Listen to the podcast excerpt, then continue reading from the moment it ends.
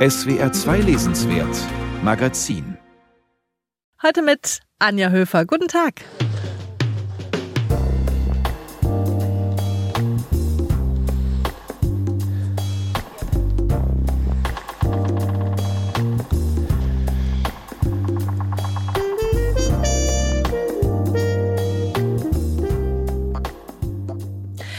Es wird dramatisch, es wird prekär und es wird lustig in diesem lesenswert Magazin. Der Schauspieler und Autor Klaus Pohl hat mit Sein oder Nichtsein einen grandiosen Theaterroman geschrieben. Der beruht auf wahren Begebenheiten. Es geht um die Proben zu Peter Zadeks Hamlet-Inszenierung 1999 mit Angela Winkler als Hamlet. Ein großes, verrücktes und berührendes Theaterfest.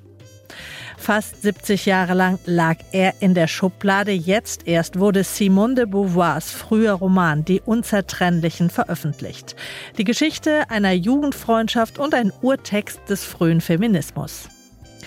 Wer schreibt, der bleibt, lebt aber auch ziemlich prekär. Das zeigt eine monumentale Studie der Basler Literatursoziologin Caroline Amlinger. Schreiben, eine Soziologie literarischer Arbeit. Mit ihr spreche ich gleich hier bei SWR 2 im Lesenswert Magazin und heute gibt's Musik vom Heidelberger Bandprojekt DFAS. Death by Chocolate heißt das Album.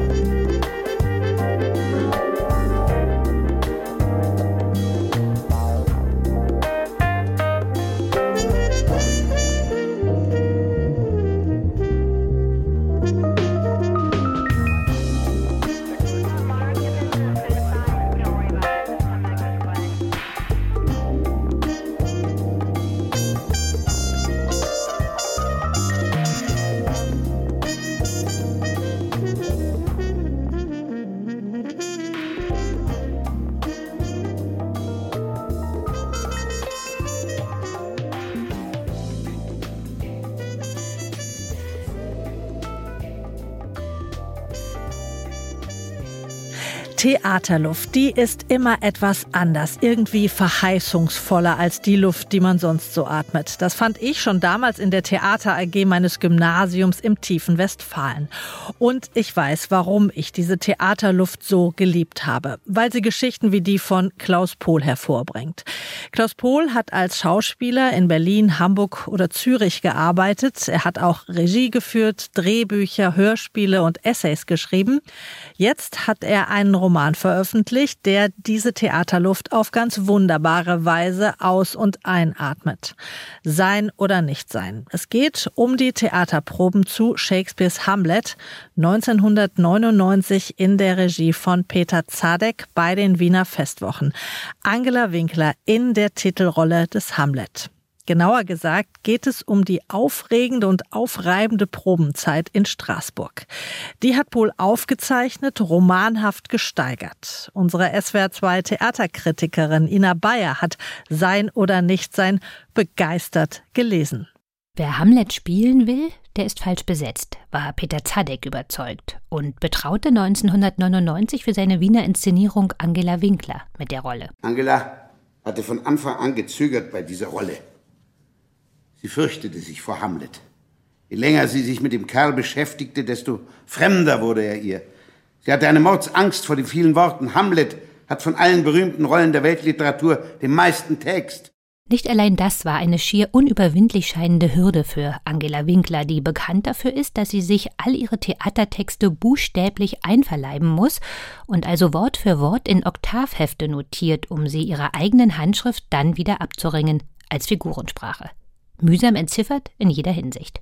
Nun also Hamlet, an der Seite von Eva Mattes, Otto Sander oder Hermann Lause, die alle, das erhöhte das innere Hindernis noch, schon einmal mit diesem Stück unter demselben Regisseur Theatergeschichte geschrieben hatten, 1977 in Bochum. Dort hatte Ulrich Wildgruber den Dänenprinzen verkörpert, für viele auf und vor der Bühne unübertroffen. Auch für Klaus Pohl. Hast du damals, in den 70er Jahren, Uli als Hamlet gesehen? fragte sie mich. Mit der Sonnenblume? Im roten Mantel? Oh ja, nicht nur einmal.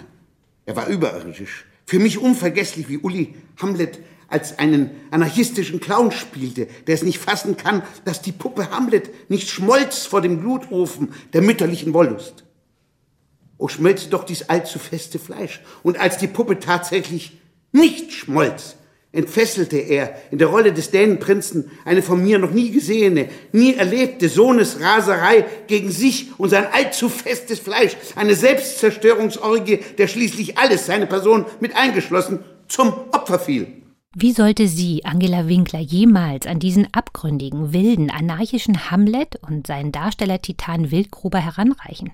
Der, und das machte alles zu einer noch viel aussichtsloseren Herausforderung, jetzt auch wieder dabei war und ihr das Schauspielerleben wahrlich schwer machte, denn Wildgruber haderte schwer, weil er auf der Bühne vom einst aufbrausenden, widerständischen Dänenprinzen Hamlet zum kläglichen, schwatzhaften Narr Polonius degradiert worden war. Und im Leben? Von Alter und krankem Herzen. Dazu kamen die immer schon tief im Inneren wühlenden Ängste, nicht gut genug zu sein. Dabei war und bleibt Wildgruber einer der bedeutendsten Theatermimen deutschsprachiger Bühnen in all seinen großen und kleinen Rollen. So steht es auch in und zwischen nahezu jeder Zeile von Klaus Pohls Probenroman, Theatertagebuch und Tatsachenbericht Sein oder Nichtsein. Denn dieses lebhafte, atmosphärische, Humor wie liebevolle Protokoll der Hamlet-Proben in Straßburg 1999 ist eigentlich eine Hommage, ein wehmütiger Nachruf, eine Liebeserklärung an Ulrich Wildgruber. An seinen Gemütszuständen entlang schreiten Autor und Leser von der ersten Probe bis zur Premiere. So geht es vom Pensionszimmer auf die Bühne oder danach ins Wirtshaus, wo auch schon mal aus Gram Grausamkeit wurde. Da beugte sich Uli Wildgruber zu Angela und sagte, du bist zu dumm für diese Rolle. Du bist zu familientüchtig und viel zu wenig intellektuell. Du bist nicht auf das Denken süchtig. Du bist nicht auf die Analyse aus. Du bist auf deine Familie aus. Angela warf dem aufgedunsenen Wildgruber einen Blick zu, der sagte, das habe ich nun davon, dass ich einen wie dich zu meiner Familie zähle. Das sei mal ganz getröstet. Das weiß ich schon von ganz alleine, dass ich nicht Hamlet bin. Ich werde es dir zeigen, du Tollkühner, wie gut ich es weiß. Warte ab. Am nächsten Tag war Angela Winkler fort. Peter Zadek zerrüttet. Angela ist verschwunden. Wir wissen nicht, wo sie ist. Es wäre schön, Uli, wenn du endlich verstehst, damit klarzukommen, dass du dieses Mal nicht Hamlet spielst. Denn Hamlet war ein expressionistischer Clown. Es war Bochum. Bochum war eine ziemlich freie Spielerei. Jetzt erst sehe ich das Stück klar und deutlich vor mir. Lass in Zukunft bitte Angela in Frieden, ich flehe dich an. Angela Winkler floh noch ein zweites Mal, blieb tagelang weg, aus Angst vor der Rolle. Als sie dann endlich wieder da war und blieb, verschonte Peter Zadek die nun unermüdlich Probenden nicht mit seinem Ingrim. Angela sprach den Monolog beim vierten Versuch leise, ganz leise aus Angst vor der Brüllerei des Regisseurs. Immer wieder verhaspelte sie sich oder sie verlor den Text. Ständig musste sie sich von der Soufflöse helfen lassen. Hau ab! schrie der Regisseur die Soufflöse an. Hau ab! Und du, Angela, sprich wenigstens deinen eigenen Text, wenn du schon den geschriebenen Text immer noch nicht kannst. Sag es mit deinen Worten. Verwöhnt seid ihr alle. Verwöhnt! So geht es auf und man hat das Gefühl viel mehr ab während der aufreibenden Straßburger Wochen, die immer wieder durchfurcht werden von lebhaften Ausbrüchen des Regisseurs, aber auch der Schauspieler. Klaus Pohl, der selbst Horatio spielt, charakterisiert in turbulenten Dialogen, aber auch zärtlich stillen Porträts seine Kollegen, beschreibt aufreibende wie ausufernde Proben, berichtet schließlich von der gefeierten Wiener Premiere. Ein schmerzlich schönes Buch über die Hamlet-Proben 1999, aber auch das Theater jener Zeit hat Klaus Pohl geschrieben. Und über Ulrich Wildgruber, der sich wenige Tage nach der letzten Hamlet-Aufführung das Leben nahm. Ina Bayer über den großartigen Theaterroman Sein oder Nichtsein von Klaus Pohl. Knapp 300 Seiten erschienen bei Galliani. Klaus Pohl selbst, wer sonst, hat das auch als Hörbuch eingesprochen. Wir haben einige eindrucksvolle Passagen gerade im Beitrag gehört. Erschienen ist das Hörbuch im Audioverlag. Das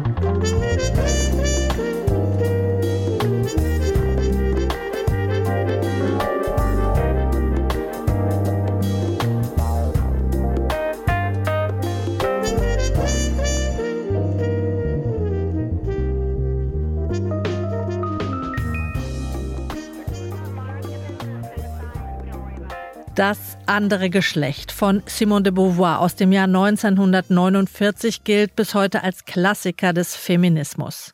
Fünf Jahre später, 1954, schrieb sie den Roman Les Inséparables, die Unzertrennlichen. Eine Geschichte über das tragische Ende ihrer Jugendfreundschaft mit Elisabeth Lacroix, die kurz vor ihrem 22. Geburtstag starb.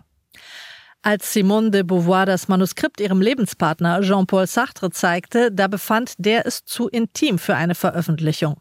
Fast 70 Jahre später hat de Beauvoirs Adoptivtochter diesen kurzen Roman jetzt freigegeben und macht damit einen Urtext des frühen Feminismus zugänglich. Mehr jetzt von Brigitte Neumann.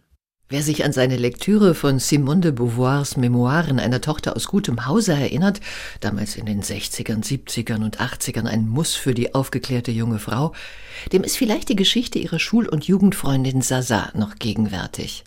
Mit neun Jahren sitzen Elisabeth Sasa-Lacroix und Simone de Beauvoir an einem katholischen Institut für die Kinder des Pariser Großbürgertums nebeneinander in der Klasse. Sie verspüren sofort eine innige Verbindung, verbringen unter Mütter väterlicher Kontrolle einige Ferien zusammen, diskutieren das Wesen Gottes, die gesellschaftliche Etikette, die erdrückenden Bande der Familie und später auch die Liebe und das Recht der Frau auf ein eigenes Leben. Schon in den Memoiren stellt Simone de Beauvoir sich in der Beziehung zu Sasa als die theoretisch revolutionäre, aber praktisch eher reservierte Person dar. Bei Sasa ist das Gefühl in jeder Richtung dominant, ja überschäumend. De Beauvoir zeichnet das Freundinnenpaar in ihrem Roman Die Unzertrennlichen ebenso. Die kühl und klug analysierende Erzählerin Sylvie Lepage, sie steht für Simone de Beauvoir, beobachtet und analysiert die Gefühlswallungen Andres, die hin und her gerissen ist zwischen Gehorsam gegen Gott und die Eltern oder Revolte. Ein weltliches Leben als Musikerin oder eines in stiller Einkehr als Hausfrau und Mutter. Es ist die Liebe zur Mutter, die André zerreißt. Sylvie hingegen hält Madame Lacroix für eine, Zitat, militante Katholikin, die ihre Zweitgeborene so lange kritisiert, attackiert, entmutigt, bis die Tochter aufgibt. Mit 19 isst und schläft André nicht mehr, hackt sich mit der Axt in den Fuß, um ein paar Wochen Ruhe vor den zahllosen Arbeitsaufträgen der Mutter zu haben und stirbt mit nicht einmal 22 an einer Hirnentzündung. Mit Blick auf ihre eigene Familie schreibt Sylvie, inzwischen im Lehrerstudium an der Sorbonne, ich beglückwünschte mich oft egoistisch dazu, dass ich gezwungen war zu arbeiten. Die Probleme, die André hatte, betrafen mich nicht. Die Probleme, die André hatte, hingen nicht nur mit ihren Eltern, sondern auch mit der Kraft ihrer Träume zusammen. Eines Tages fragt sie ihre Freundin Sylvie, ob sie nicht auch manchmal träume. Sylvie verneint und informiert ihre Leser, ich träumte nicht, war immer gut vorbereitet, interessierte mich für alles. Die Unzertrennlichen ist ein brillant geschriebenes Memoir, aber vor allen Dingen ein zeithistorisches Dokument, das uns daran erinnert, woher wir kommen, was wir überwunden, hinter uns gelassen und erreicht haben. Aus unerfindlichen Gründen geriet dies ein wenig in Vergessenheit. Als Sylvie und André sich 1919 in der Schule kennenlernten, durften Frauen in Frankreich noch lange nicht wählen. Priester und Eltern drohten mit dem strafenden Gott, der jede Sünde sieht. Die unerbittlichen Gesetze nicht nur der besseren Gesellschaft bereiteten Mädchen darauf vor, erst Gott und der Kirche, später dem Ehemann und ihren Kindern zu dienen. Kein Mädchen sollte eigene Wünsche ans Leben verfolgen. Sachlich empört, und diese Mischung gibt es nur bei de Beauvoir, beschreibt sie die vernichtende Kraft der Tradition, nüchtern poetisch die Reize französischer Landschaften, den Genuss raffinierter Speisen und die Schönheit einer Stimmung. Warum aber wollte Simone de Beauvoir den Roman Die Unzertrennlichen nicht erscheinen lassen? Wir können da nur spekulieren. Vielleicht hatte sie ein schlechtes Gewissen gegenüber ihrer langjährigen Freundin, sie nicht nur überlebt, sondern ein mutiges, weitgehend selbstbestimmtes, herausragendes Leben geführt zu haben, wie die andere es sich gewünscht hätte. Sylvie Le Bon de Beauvoir verwaltet den Nachlass Simone de Beauvoirs. Die Adoptivtochter, heute in den 80ern, war neben Jean-Paul Sartre bis zum Tod 1986 ihre Gefährtin. In einem Interview, das die Herausgeberin des Romans Die Unzertrennlichen dem englischen Guardian gegeben hat, sagt sie, Simone de Beauvoir hätte lange nach einer ähnlich nahen und vertrauten Freundin gesucht, wie Elisabeth Zaza-Lacoin es für sie war, um sie dann endlich in ihr, Sylvie Le Bon, zu finden. Die Unzertrennlichen, so heißt der erst jetzt veröffentlichte Roman von Simone de Beauvoir aus dem Jahr 1954, übersetzt von Amelie Thoma und erschienen im Rowold Verlag.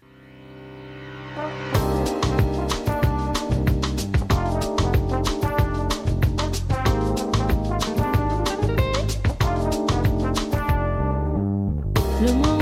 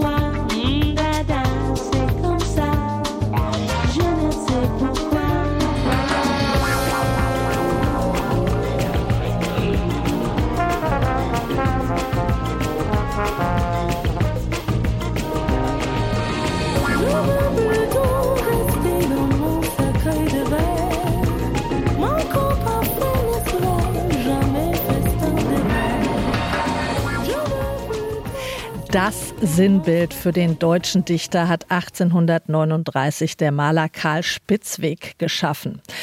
Da liegt der arme Poet auf einer Matratze, eingewickelt in Decken in der winzigen Dachstube, Kachelöfchen, kleines Fenster, ein Regenschirm überm Kopf, weil es reinregnet. Aber völlig unbeirrt von den widrigen Umständen macht sich das prekäre Genie ans nächste Gedicht.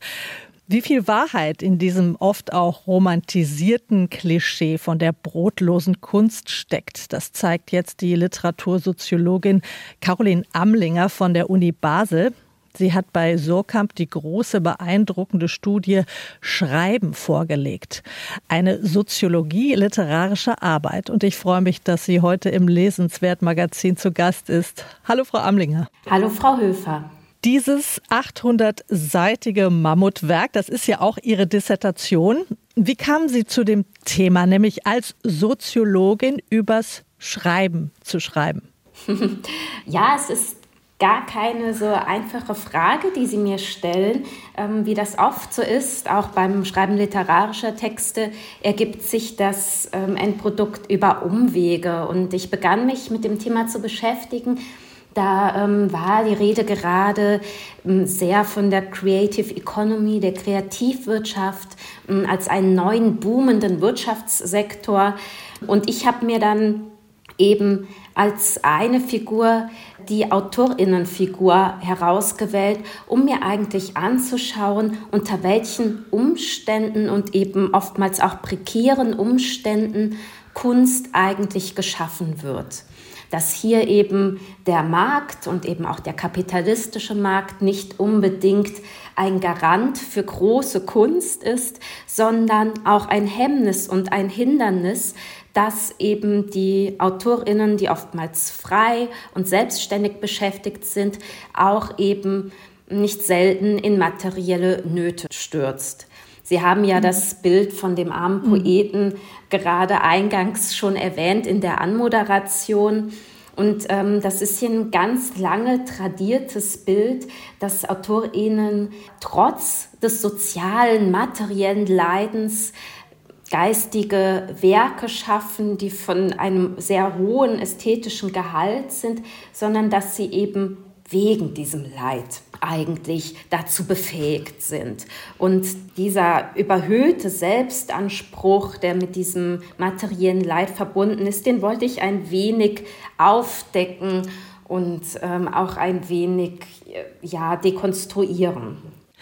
Ja, Sie haben mit 18 ganz unterschiedlichen Autorinnen und Autoren für diese Studie gesprochen. Sie haben richtige Feldstudien gemacht. Und tatsächlich ist es immer dieses Trotzdem da. Also man nimmt das alles in Kauf, weil man sich eben auch gar nichts anderes vorstellen kann, als zu schreiben. Genau, und man möchte sich auch gar nichts anderes vorstellen.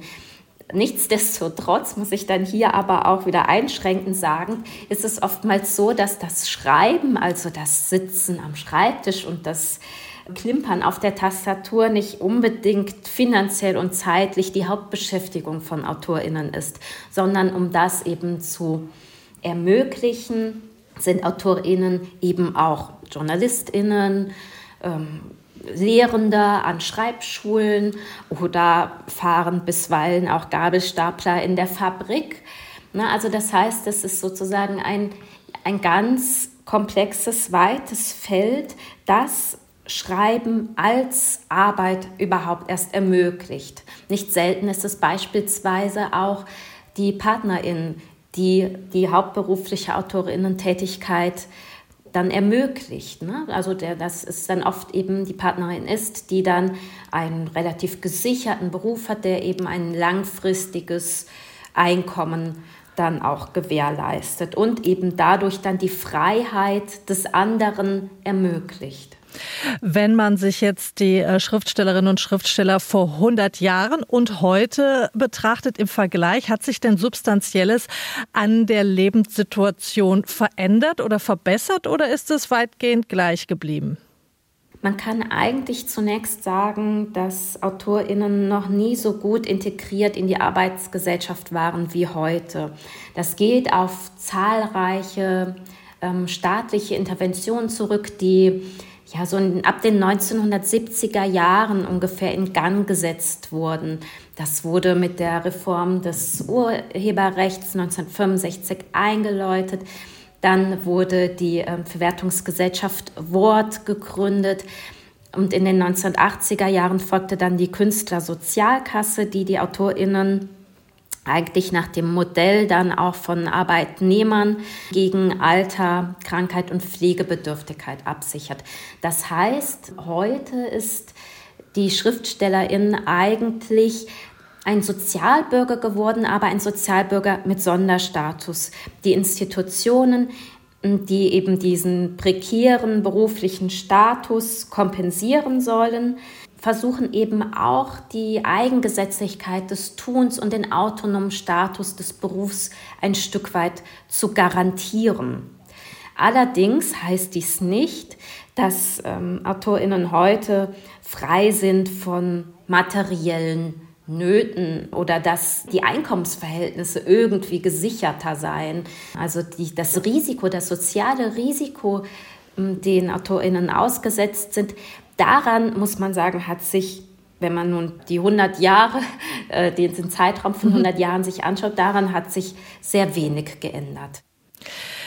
Dieser komplizierte oder auch prekäre Status des Schriftstellers, der kommt ja vor allem von diesem eigentümlichen Doppelcharakter der Kunst. Literatur ist eine wahre und gleichzeitig doch keine, schreiben Sie in Ihrer Studie. Die ästhetische Ökonomie, die steckt ja voll von solchen Widersprüchen, oder? Ja, genau. Und diese Widersprüche, dass eben Literatur Ware ist und doch keine Ware, die strukturieren auch ähm, meiner Auffassung das literarische Leben und auch den literarischen Markt.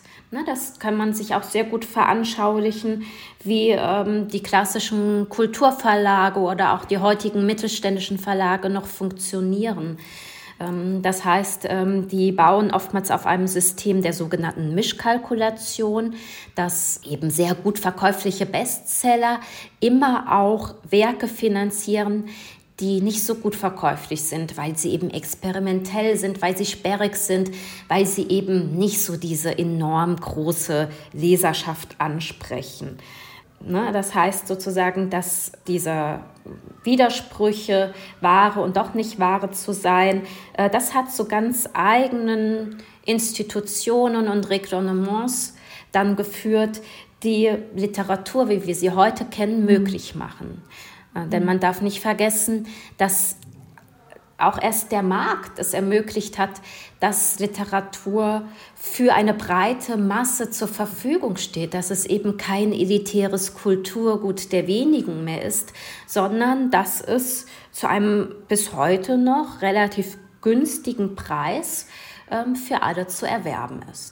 Aber man schützt diese Ware ja eben auch auf eine bestimmte Weise, indem man zum Beispiel sowas wie die Buchpreisbindung einführt. Genau, auf dieser Basis sind eben ganz spezielle staatliche Regulationen entstanden. Sie haben die Buchpreisbindung eingefügt. Das Urheberrecht ist sicherlich hier auch noch zu nennen, das eben dem Buch auch rechtlich kodifiziert den Status eines Kulturgutes zuschreibt. Das heißt, es ist nicht nur eine Ware, sondern es unterliegt bestimmten eben auch Wettbewerbsbeschränkungen, die eben überhaupt erst diesen Kunstwerkcharakter auch garantieren. Also diese Creative Economy, die Kreativwirtschaft, die Sie schon am Anfang erwähnt haben, die ist schwierig, die ist prekär, sie ist besonders, aber doch, was mich auch immer wieder verblüfft, irgendwie geht's, irgendwie wird sich durchgewurschtelt und irgendwie entstehen plötzlich auch immer wieder blühende Nischen, mit denen gar niemand so gerechnet hat. Das gehört auch zu diesen irgendwie unergründlichen Gesetzen des Kapitalismus, oder?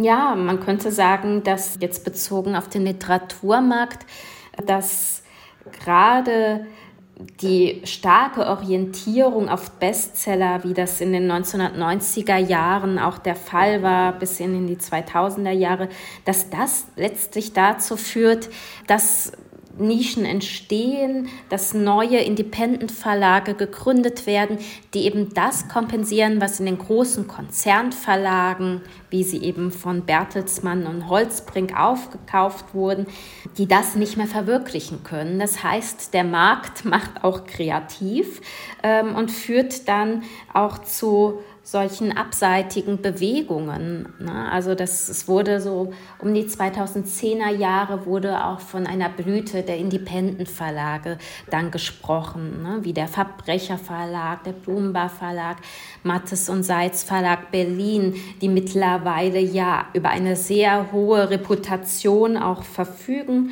und dafür stehen, dass man wirklich ästhetisch anspruchsvolle, qualitativ hochwertige Literatur verlegt unter ganz anderen Gesichtspunkten als der reinen Rendite. Und die aber auch dann doch erfolgreich verkauft. Das ist ja eigentlich schön.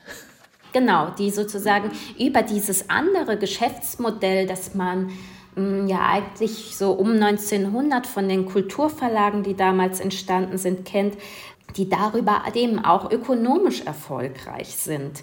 Das heißt, dass nicht nur die homogene Bestsellerliteratur auf dem Markt funktioniert, sondern eben auch ganz eigenständige experimentelle literarische Werke. Also das gut gemachte kann auch das gut verkaufte sein. Vielen Dank, Caroline Amlinger. Ihre große Studie Schreiben, eine Soziologie-literarische Arbeit hat rund 800 Seiten und ist bei Surkamp erschienen. Vielen Dank für das Gespräch, Frau Höfer.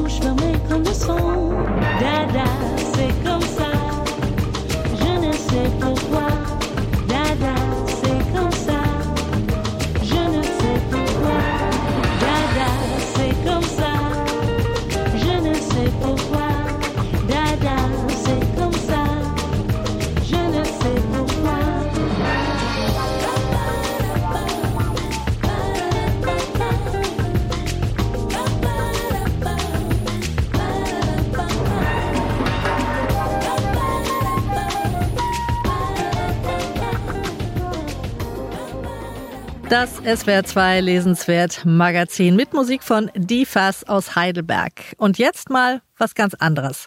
Das hier. Kennen Sie das noch? Alle Mamis sagen immer, Tindlein, gib schön acht. Bleib schön brav in deinem Zimmer und schlaf. Gute Nacht. Aber wenn das Tindlein größer darf spazieren gehen, weil sonst könnt das kleine Tindlein gar nie schöne Sachen sehen, weil sonst könnt das kleine Tindlein gar nie schöne Sachen sehen.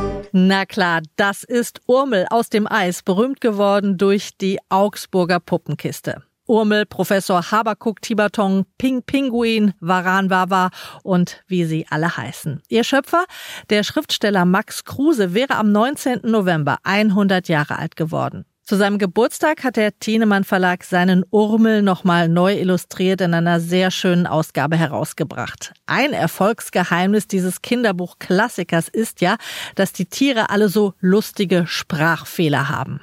Ausgepflafen, Mama? Ich bin umgezogen, Ping. Und nach einem Umzug schlafe ich immer gut. Umgezogen? Wohin? In eine Riesenmuschel. Ganz plötzlich habe ich sie am Ufer gefunden. Schön. Das sind die besten Funde. Du, ich will deine Riesenmupfel sehen. Schulisch, Wenzen? Ich habe heute von zwei Stunden das Pf geübt. Wozu? Das Pf kannst du doch prima. Aber das Esch, das musst du üben. Ich meine ja das Pf. Legendär, die Mupfel, die eigentlich eine Muschel ist. Und das hier erzählte Max Kruse selbst mal zu den lustigen Sprachfehlern seiner Figuren. Ja, das Ulkige ist folgendes, dass mir Kinder aus der Schulklasse geschrieben haben. Also zuerst haben mich Le Lehrer angegriffen, haben mir geschrieben, das kann man Kindern nicht zumuten. Die können sowieso schlecht lesen und auch noch falsch geschrieben sozusagen, also fehlerhaft geschrieben, also ganz schlimm. Und dann haben mir Kinder geschrieben, das wäre ja aber raffiniert, dass ich das anders geschrieben hätte, so dass sie wirklich gezwungen wären, die Buchstaben genau zu lesen, sonst könnten sie es nicht verstehen. Also, das ist eigentlich sehr pädagogisch wiederum. Das sagt der Urmel-Erfinder Max Kruse über seine Figuren. Max Kruse war übrigens der Sohn der berühmten Puppenmacherin Käthe Kruse. Er war Humanist und Freigeist mit einer sehr interessanten Biografie. Mehr über ihn und seine wunderbaren Kinderbücher gibt's ab kommenden Freitag, 19. November im SWR 2 Kinderbuch-Podcast Limonadenbaum. Genau am 100. Geburtstag von Max Kruse.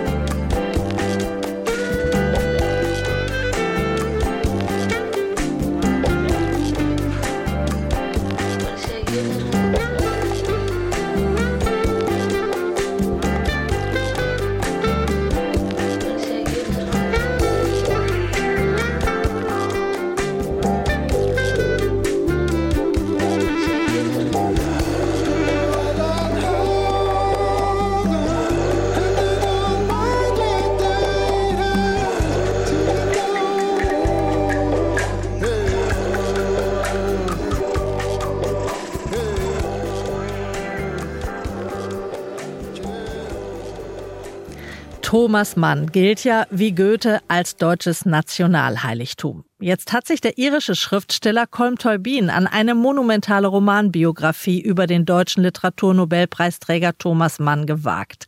Von der Kindheit in Lübeck und der Gegnerschaft gegen die Nazis bis zum amerikanischen Exil. Wie Mann ist auch Teubin ein glänzender Ironiker und ihm gelingen einige überraschende Schlaglichter auf dieses vermeintlich so gut ausgeleuchtete Schriftstellerleben. Die Kritik von Frank Hertweg.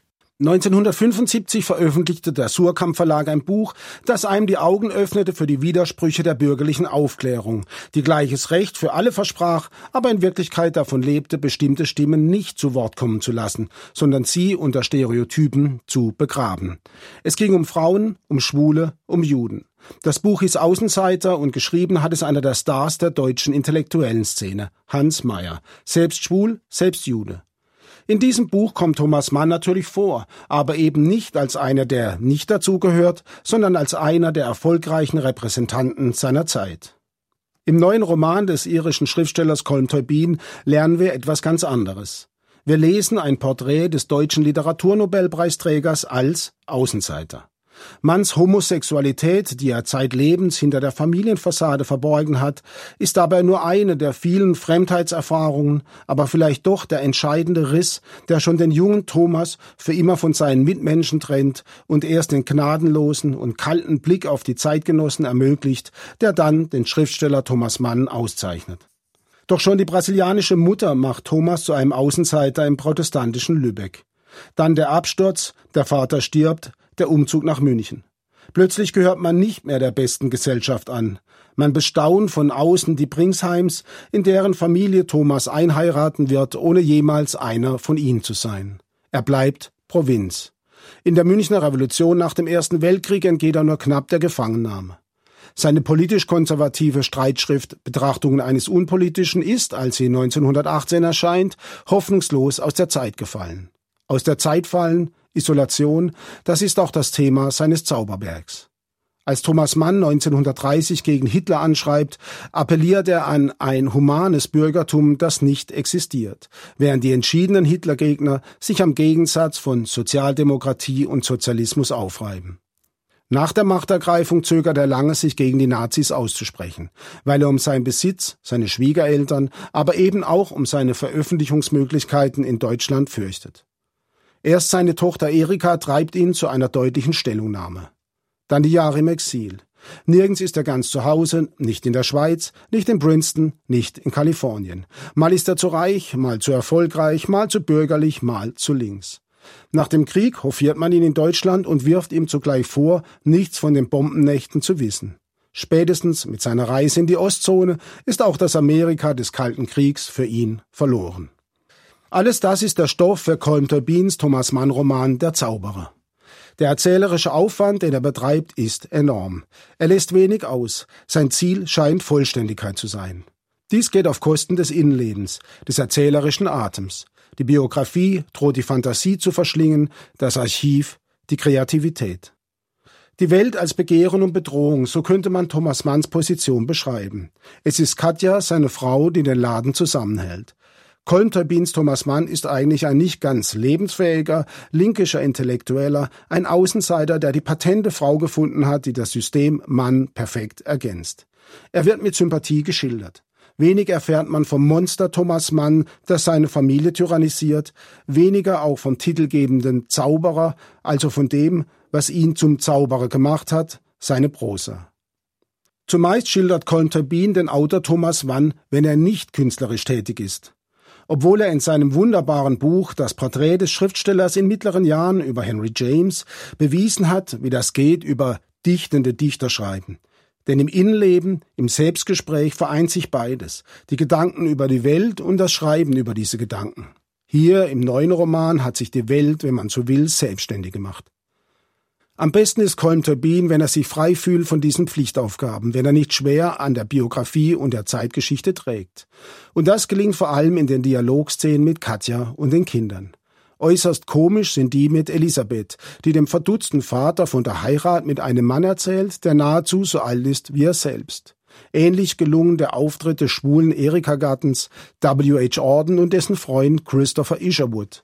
Dann die spannenden Szenen zum Ausbruch des Zweiten Weltkriegs, später die berührende Trauer um den verlorenen Sohn Klaus.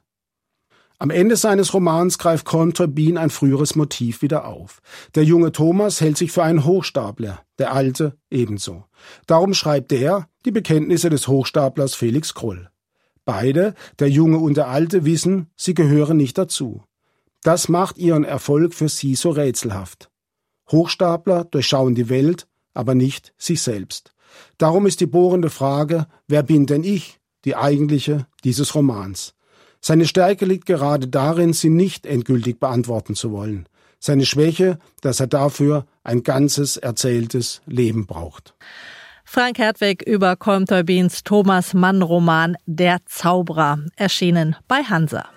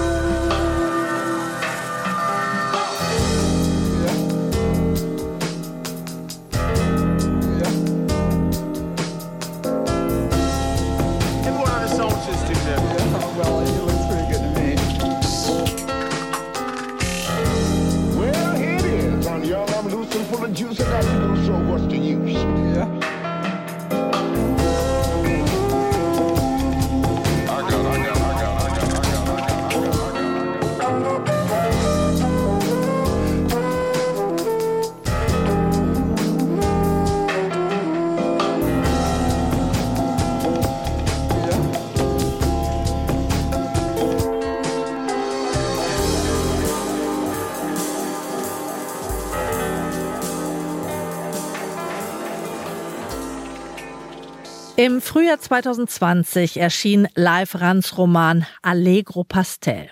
Da führen die beiden Millennials, Jerome Daimler und Tanja Arnheim, eine Fernbeziehung mit reichlich Mails und Messages.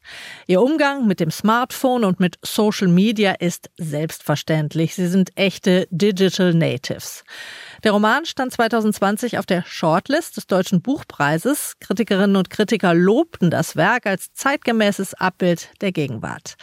Als Mitbegründer der Online-Plattform tegelmedia.net ist Live Rand auch selbst viel online unterwegs. Dort kuratiert und veröffentlicht er Arbeiten, die man Internetliteratur nennen könnte. Nina Wolf hat mit Live Rand über sein Projekt Tegel Media gesprochen. Literatur findet nicht mehr ausschließlich zwischen zwei Pappdeckeln statt, sondern auch in den Weiten des WWWs.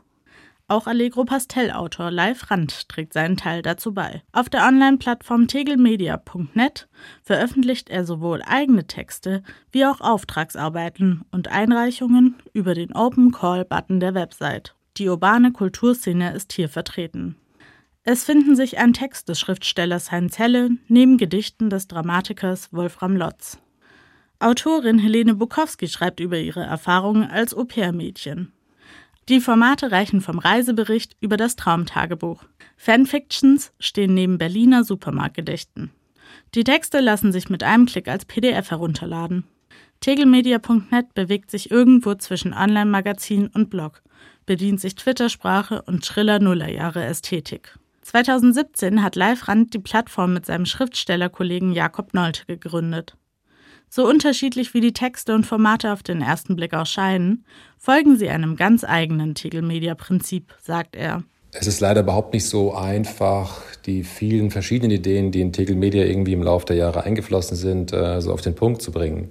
Aber wenn man es ganz einfach sagen will, dann ist es in erster Linie ein Online-Verlag für kurze Texte, die weder klassisch journalistisch noch klassisch literarisch sind. Also es ist weder die Kurzgeschichte, noch ist es das Zeitungsessay oder der, der Meinungsbericht, sondern es sind merkwürdige Formate dazwischen. Texte, die sonst nirgendwo erscheinen könnten. Vieles natürlich von so einem sehr trockenen Humor geprägt. Es sind auch vieles, vieles könnte man sagen, sind vor allem Jokes, teilweise ein bisschen Meta-Jokes, über, dass man sich in gewissem Maß an Formate anlehnt und diese Formate aber dann wiederum bricht. Aber es gibt manchmal auch dann ein sehr, sehr offenherziges, an einer sehr starken Wahrheit orientiertes Erzählen. Neben Jokes und Alltagsbeobachtungen finden sich auf Tegel Media hauptsächlich autobiografische und autofiktionale Texte. Unter der Rubrik Tegel Motor Sport schreibt Robert Wenzel, Jade Önder und Heinz Helle über Autos, die ihnen etwas bedeuten. Scrollt man weiter, findet man eine Betrachtung von Aram Linze, Journalist und Referent der Grünen Bundestagsfraktion, über seinen Tinnitus. Verziert werden die Texte mit Comics, die unter anderem der Cartoonist Robin Vers entwirft. Tegel Media ist ein popkulturelles Potpourri, das aber keinesfalls aufgeregt daherkommt. Ich empfinde Tegel Media auf jeden Fall als ein eher zurückgenommenes, leises Medium. Es ist ein irgendwie äh, zurückgenommener Humor, Und das sind eher weder provozierende noch besonders auf spezifische Gegenwartsprobleme abzielende Inhalte, weil die, finde ich, sind im Internet überrepräsentiert. Man ist ja ständig mit den Aussagen von PolitikerInnen, mit den Aussagen von WissenschaftlerInnen und mit der Debatte darüber und dem Streit darüber konfrontiert, sobald man irgendwie surft. Auf Nachrichtenwebseiten oder eben auf Social Media. Und wir ähm, fokussieren uns auf Dinge, die tatsächlich großteils freundlich sind oder eben sehr persönlich. Daher so, also eher das, was man im Internet gefühlt weniger findet. So gesehen sind wir auf eine schräge Art auch ein Anti-Internet-Internet-Projekt. Tegelmedia.net ist keine Diskursplattform. Das Gender-Sternchen wird selbstverständlich verwendet und der Cast liest sich divers. Die Alltagsbeobachtungen sind kurzweilig, profan und entspannend. Eine Web-Avantgarde entwirft Laid-Back-Content. Tegel Media lädt zum Austausch ein. Für Besucherinnen und Besucher der Seite, aber auch für Autoren und Autorinnen. Internetliteratur macht die sonst so starren Grenzen des Literaturbetriebs durchlässig. Das Erleben ist interaktiver als bei herkömmlicher Literatur. Die Themen sind realitätsnah und zugänglich. Für Live Rand ist entscheidend, wie die Inhalte gelesen werden. Wenn man sich zurückzieht, um ein Buch zu lesen, ist man bereit, einige Stunden zu investieren und auch in so, sich in ein Bewusstsein einzuklinken, vielleicht auch stärker eine Fiktion einzuklinken. Und Tegel Media ist halt meistens die Lesezeit ist selten über 15 Minuten, also in der Regel noch viel kürzer. Und ich glaube auch die funktionierendsten Formate, die auch am besten äh, auf die Plattform passen, sind tatsächlich kürzer. Und daher ist es schon, das ist einfach ein anderer Vorgang. Das eine ist wie so eine Art innere Urlaubsreise, die Lektüre eines Romans oder eines ganzen Gedichtbandes. Und das andere ist die kurze ästhetische Zerstreuung. Tegelmedia.net ist eine facettenreiche Seite, die in Bewegung bleibt und seit dem Erscheinen immer wieder mit neuen Formen spielt. Internetliteratur hat den Vorteil, schnell wandelbar zu sein und Literatur zu einem multimedialen Erlebnis werden zu lassen. Trotzdem bleibt Tegel Media einem Prinzip treu. Es ist das Label für positive Vibes und bietet kleine Literaturhäppchen in der Länge einer U-Bahn-Fahrt. Auf diese Art des Schreibens muss sich manch einer erst einmal einlassen. Vielleicht ist man im Internet auch immer so ungeduldig, also dass man dann so Bilder anschaut und Titel liest, dann aber nicht die Texte liest. Gut, dann kann man es vielleicht nicht verstehen. Man muss vielleicht ein bisschen Zeit damit verbringen und sich mit den Inhalten auseinandersetzen. Wir sind aber auch ein bisschen offener geworden im Sinne von kommunikativer, also die haben immer weitere so Teaser und Erklärungen eingefügt. Wenn es dann Leute weiterhin nicht verstehen, dann ist es vielleicht auch, vielleicht auch Absicht. Nina Wolf über das Internetprojekt Tegel Media von Live Rand und Jakob Neute. Zu finden unter tegelmedia.net. Und das war's vom Lesenswert Magazin. Die Bücher der Sendung haben wir im Netz mit allen Angaben nochmal aufgelistet unter swr2.de. Dort im Netz und auch in der SWR2 App können Sie unsere Literatursendung auch nochmal nachhören und auch als Podcast abonnieren. Die Musik kam heute von D-Fast aus Heidelberg. Death by Chocolate heißt das Album. Am Mikrofon war Anja Höfer. Lesen Sie wohl.